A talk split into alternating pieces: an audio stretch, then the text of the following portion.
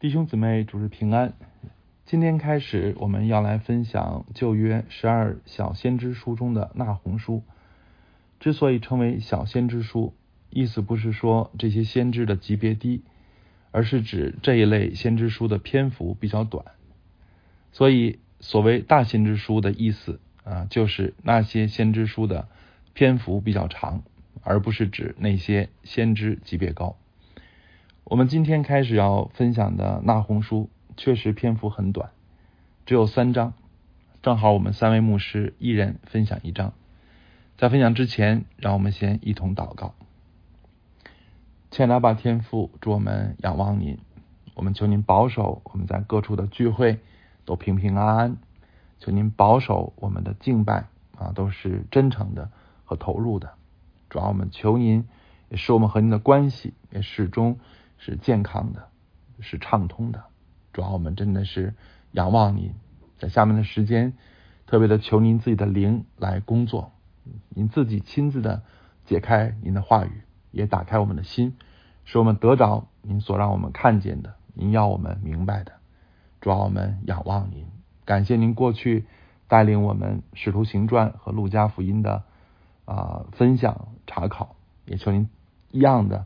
在这三周当中啊，借着那红书来对我们说话，使我们得造就。我们仰望主，听我们的祷告，这样的祈求，奉主耶稣基督的名，阿门。那红书开篇就告诉了我们他的作者和作者的背景。作者那红的意思是安慰、同情。在圣经中，这个名字仅在这里。和路加福音的三章二十五节，主耶稣的家谱当中出现过，但是，一般认为主耶稣的祖先拿红和那红只是同名儿啊，就汉字不一样，但实际上它的原文是啊，是指的一个人啊，但是是名字是一样的，其实并非指同一个人啊。圣经关于那红的介绍很少啊，只说他是伊斯啊伊勒戈斯人，有人说伊勒戈斯。在拉玛的附近，也有人认为是在加百农的附近，还有人认为是在犹太啊犹大的南部。那伊勒戈斯到底在哪里呢？其实难以确定啊，我们只能确定他应该是在犹大啊。那红也是一位犹大的先知，因为写作那红书的时候，北国以色列已经灭亡，而且书中的信息也明显是向犹大发出的。所以我们可以确定啊，那红是一位犹大的先知。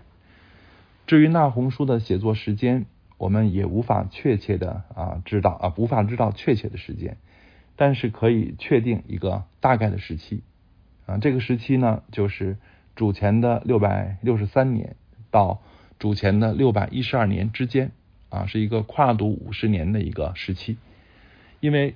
那红书的三章八到十一节提到埃及挪亚门覆灭，挪亚门就是埃及南部的一个大城，叫做底比斯。而历史记载底比斯被攻破的时间是主前的六百六十三年。那红书提到这件事的时候呢，使用了过去时态，所以由此可见，那红书的写作应该是在主前的六百六十三年啊。圣经当中提到这件事情的。这个后边，而主前六百一十二年是尼尼微被巴比伦和马代联军攻破的时间。如果我们相信那红书是预言的话啊，那么那红书的写作时间，那一定是在这个主前六百一十二年啊，尼尼微实际破城的这个时间之前。所以，根据挪亚门和亚述的覆灭时间，我们就可以确定。那红书的一个大概的写作时期啊，就是在主前六百六十三年到主前六百一十二年之间。那在这期间呢，在位的啊犹大王有三位，就是马拿西、亚门和约西亚。而那红书的主要信息啊，包括两个方面，呃，一个是对啊对神的仇敌来说啊，那红书是审判的信息，他宣告公义的神必审判尼尼微。啊，其实尼尼微代表一切抵挡神、犯罪、作恶的人啊，他们都难逃上帝的审判。而对神的子民来说呢，那红书是安慰的信息，因为他宣告神不会任凭仇敌欺压神的子民，神必会出手拯救他的儿女。今天我们要看的那红书的第一章啊，它结构也比较清晰，可以分成三个部分。第一节呃是引言啊，然后第二节到第八节啊是第二个部分啊，是彰显神的属性啊，神的属性就是神做事的原因啊，他根据自己的属性审判，也根据自己的属性拯救。九到十五节是这一章的第三个部分，是神的宣告。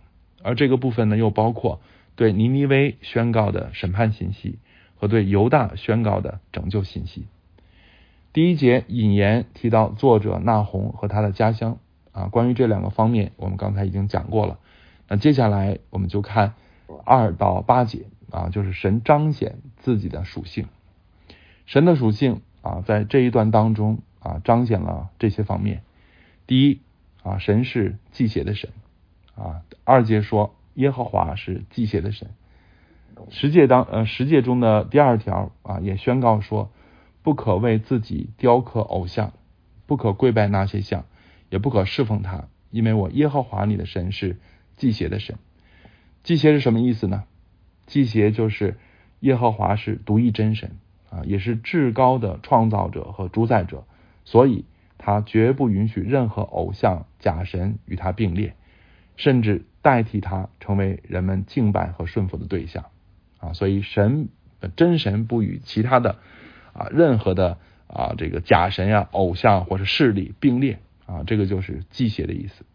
从这个意义上说啊，无论是埃及啊，还是亚述或者巴比伦啊，他们都是与神为敌，因为他们都举国敬拜各种的偶像，却不承认独一的真神。而今天这个世界上的国家也只有两种啊，一种是高举某个假神的国家啊，例如明确的规定佛教、伊斯兰教或者某个领袖的思想这个为国教的这样的国家啊，都是属于啊这个啊拜假神的或者高举假神的国家。而另一种呢，就是所谓的世俗国家啊，就是任何信仰都可以存在啊，众生喧哗的国家。明显，现在整个的西方啊，或者说所有前基督教国家，已经进入了这种彻底多元的状态啊。虽然没有高举某个假神，但也等于是否认了独一真神。按照神祭邪的属性来说，那今天哪一个国家和埃及、亚述、巴比伦有本质的区别呢？哪一个国家认识真神、高举真神呢？从有些人的眼光看啊，世俗多元的国家。比拜某一个偶像或者主义的国家进步，但是从神的属性看，前者比后者好在哪里呢？进步在哪里呢？哪里更讨神喜欢呢？其实是一样的。所以，上帝祭邪的属性至少可以给我们基督徒两点提醒：第一啊，这世上没有任何国家从它的本质来说是高举真神的，所以不要迷信任何国家。啊，也不要轻易的把任何国家的政策理解为替天行道，更不要把任何国家看为天堂。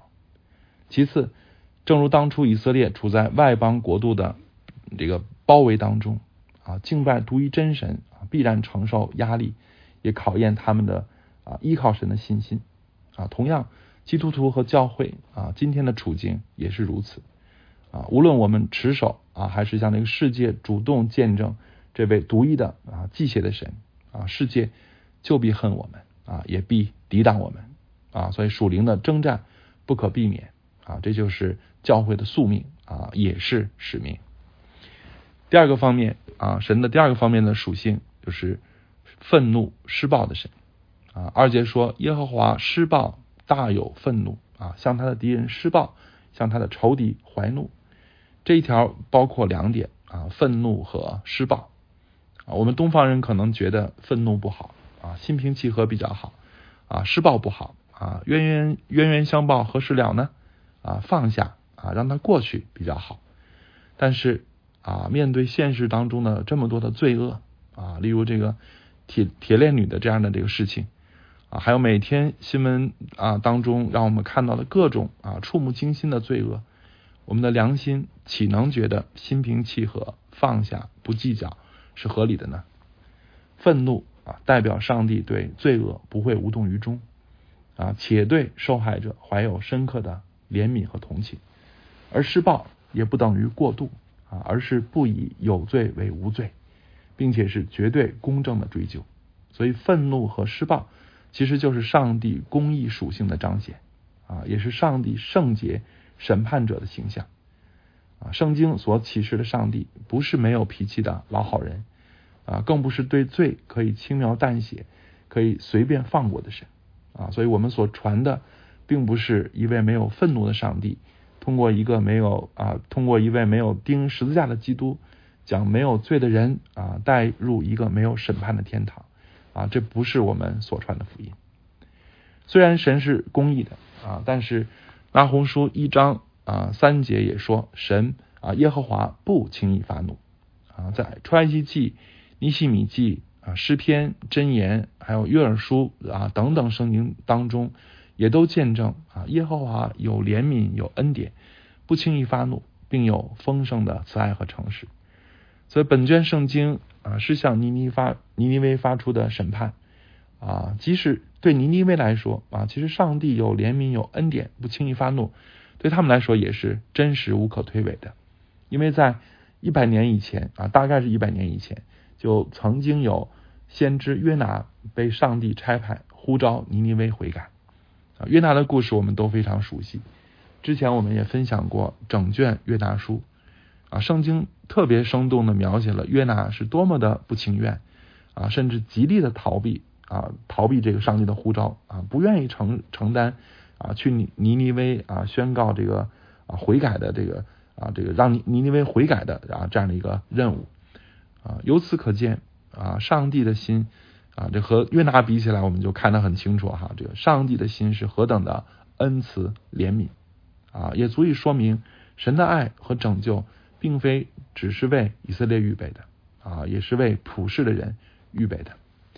但是约拿书记载啊，亚述当时听到神的呼召，确实悔改了啊。不过亚述的悔改只是短暂的啊，很快他们又。固态复萌啊，重回残忍杀戮的老路，所以上帝借着先知纳洪再次宣告审判，并且这次彻底的刑罚了亚述啊，再没给他们复兴的机会。所以神不轻易发怒啊，不等于永远不会发怒啊。神为了给人悔改的机会，迟延审判，但并非取消审判啊。基督再来，比很多人以为的晚了啊，就到现在还没来，但是啊，我们可以确定。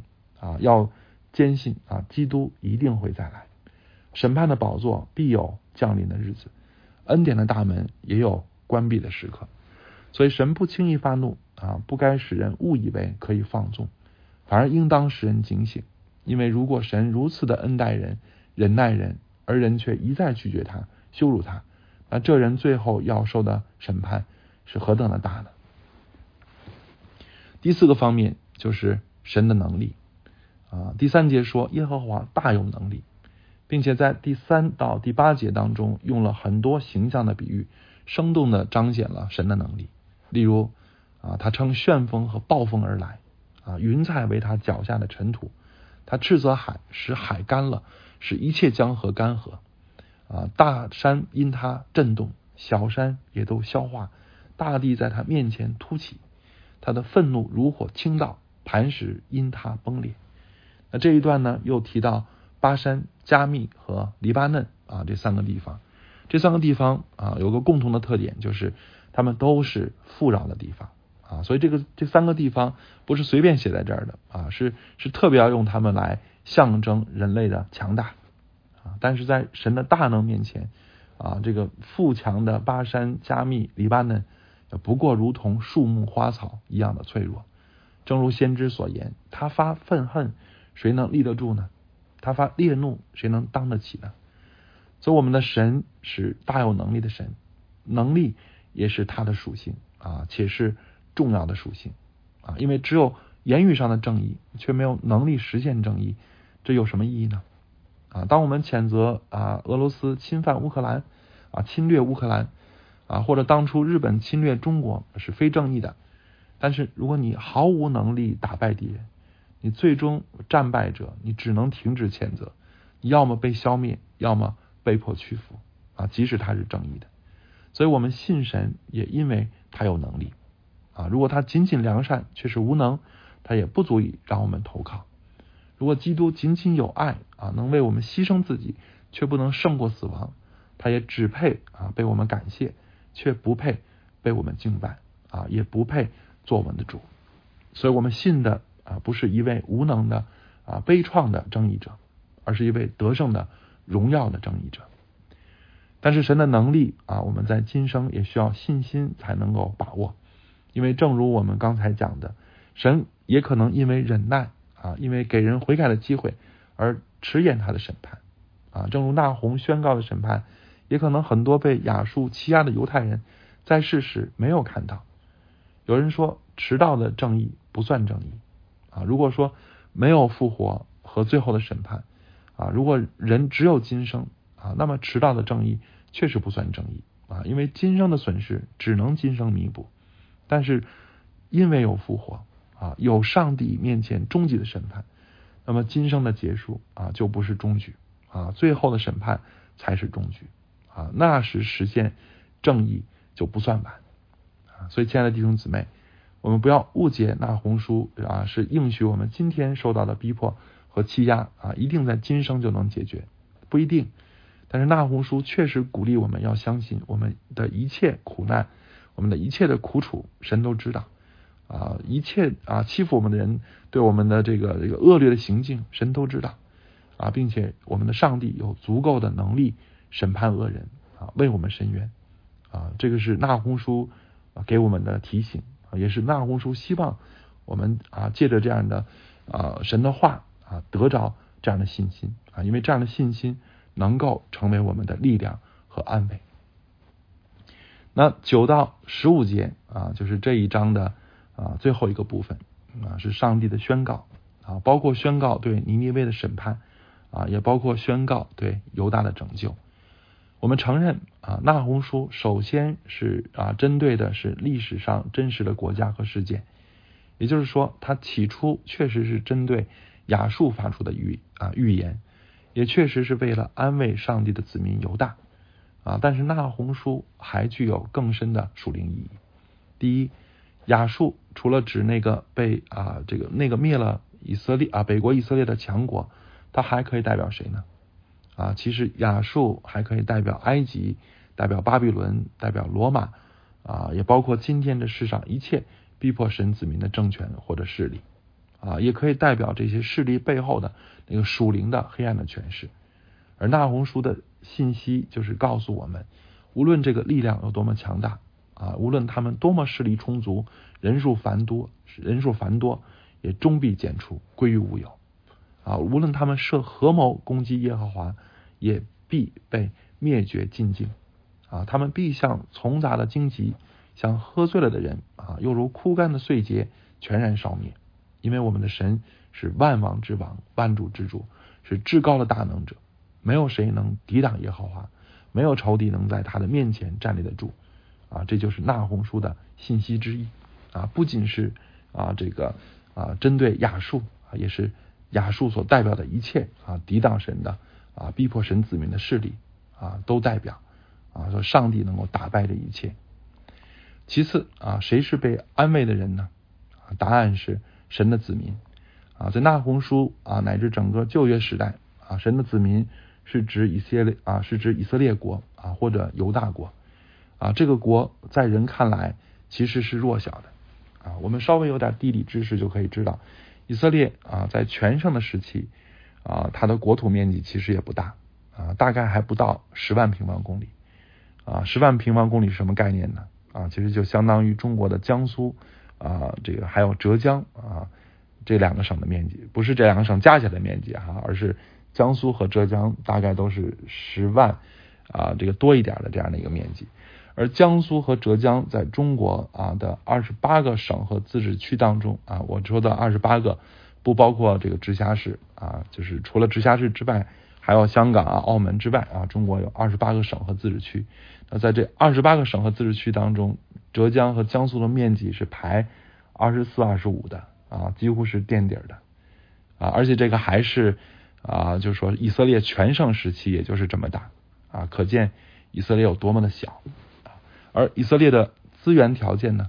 啊，就是我们也可以了解到，啊，虽然圣经说它是流奶与蜜之地啊，但其实和别的国家一比啊，和埃及呀、和巴比伦呀、啊和中国呀一比，你就知道它根本称不上富饶啊。难怪很多基督徒感慨啊，神怎么不拣选中国啊？这个这么地大物博的这个国家哈啊，却拣选了以色列这么个又小又弱的民族呢？啊，按照人的眼光啊，以色列确实。啊，完全没有办法和中国、埃及、亚述、巴比伦啊、罗马啊等等无数的大国强国相提并论。但是上帝就是拣选了他啊。那红书的信息就是要表明，神必保护他所拣选的啊，必要为他的儿女伸冤啊，要使他的儿女得胜欢呼。而今天谁是神的子民呢？啊，乃是因着信心做神儿女的基督徒啊，也是散居在各国各方的教会。从某种意义上说啊，教会可能比以色列国啊还要弱呢啊，因为我们连一个小国也不是啊，我们毫无领土和武力啊，但我们也和古代的以色列国一样，是神所拣选的啊，是神决定要亲自保护的啊，神绝不容恶者肆意欺凌我们啊，这就是那红书给我们今天的教会的鼓励啊，我们有信心领受这鼓励，以至于刚强壮胆吗？第三，什么是根本的拯救？表面看啊，先知预言的拯救是指从亚述的手中得解脱、得自由。但是我们纵观旧约就可以知道，还敌啊，这个强敌环伺，并不是以色列根本的问题。以色列根本的问题乃是他们不能够胜过罪啊，是他们自己不断的得罪神啊。所以亚述、巴比伦这些国家的兴起，甚至有时候是。出于神的旨意啊，目的就是要借着他们管教以色列啊，促使以色列回转。所以亚述被审判，其实并不值得太高兴。对，因为以色列若不能胜过罪啊，就比不断有看得见的仇敌啊起来攻击他胜过他。所以亚述受审判啊，其实不能够解决以色列的根本的危机。所以什么是根本的拯救呢？啊，根本的拯救不是从亚述的手下得自由。而是从罪的权势下得自由。十五节说：“看呐，有报好信传平安之人的脚登山，说犹大可以守你的节期，还你所许的愿吧，因为那恶人不再从你中间经过，他已灭绝尽尽了。”这一节和啊以赛亚书的五十二章七节啊，那报平安啊，那报佳音传平安，报好信传救恩的，对西安说。你的神啊，做王了啊！这人的脚登山何等佳美，所以这两处经文是有相似之处的啊。而以赛亚书五十二章七节啊，被保罗在罗马书罗马书中引用，明确指向了基督。哎，所以啊，像这个呃那红书十五节说啊，恶人不再从你中间经过，他已灭绝尽尽了。对，亚述灭绝了，但是还有其他的恶人呢。什么时候啊恶人，什么时候恶啊才根本的灭尽呢？啊，这问题才根本的解决呢？啊，其实也是指向了幕后啊。所以那红书宣告的拯救啊，也不仅指从暂时的逼迫中得解脱啊，更应该使我们盼望在基督里啊，从罪的权势下彻底的得释放啊，这才是平安的真意啊，是福音的本质，也是使徒和先知们。宣告的真正的大喜的信息。最后啊，最后一个问题啊，那红书是写给谁的呢？啊，九到十二节上明显是对尼尼微说话的语气啊，而十二节下到这一章的结束十五节啊，是对犹大说话的语气啊，所以那红书既是写给犹大的，也是写给尼尼微的啊，写给犹大是为了安慰，写给尼尼微呢？啊，仅仅是宣告审判吗？我相信，啊，审判的信息从来也都带着悔改的护照。啊，上帝岂不希望罪人，哪怕是在最后一刻，也能幡然醒悟呢？但愿这篇信息也能被逼迫我们的人看到。啊，愿他们早早醒悟，早早回转。啊，最后让我以诗篇第二篇的十到十二节作为分享的结束。诗篇。第二章啊，第二篇十到十二节说：现在你们君王应当醒悟，你们世上的审判官该受管教，当存敬畏啊，当存畏惧侍奉耶和华，又当存战惊而快乐。当以嘴亲子，恐怕他发怒，你们便在道中灭亡，因为他的怒气快要发作。凡投靠他的，都是有福的。阿门。让我们一同祷告。啊，主啊，是的，啊，你是公义圣洁的神，你断不以有罪为无罪。求你使得世上的审判官也都能够有你那样啊公义之心，啊对罪有恨恶之心。求主为这世上受冤屈的深渊，为被欺压的做主，啊，也求主特别的保护你的儿女，啊，愿仇敌不能够肆意欺凌你的教诲。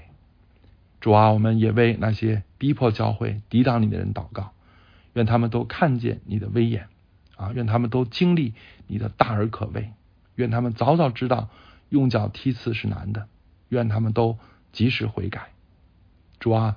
我们在此啊，我在此也为教会啊，为你的儿女祷告啊，因为逼迫总会过去，我们更大的考验乃在与您的关系，乃在圣洁的生命。所以主，我在此特别的恳求您复兴教会，恳求你向你的儿女发出呼召，愿你的儿女都起来追求金钱，愿我们在爱心和信心上都不断的长进，愿每一位您的儿女在这幕后的时代。都能够站立得住，并能够荣耀见证你的名。主啊，我们仰望你，听我们的祷告，这样的祈求是奉主耶稣基督的名。阿门。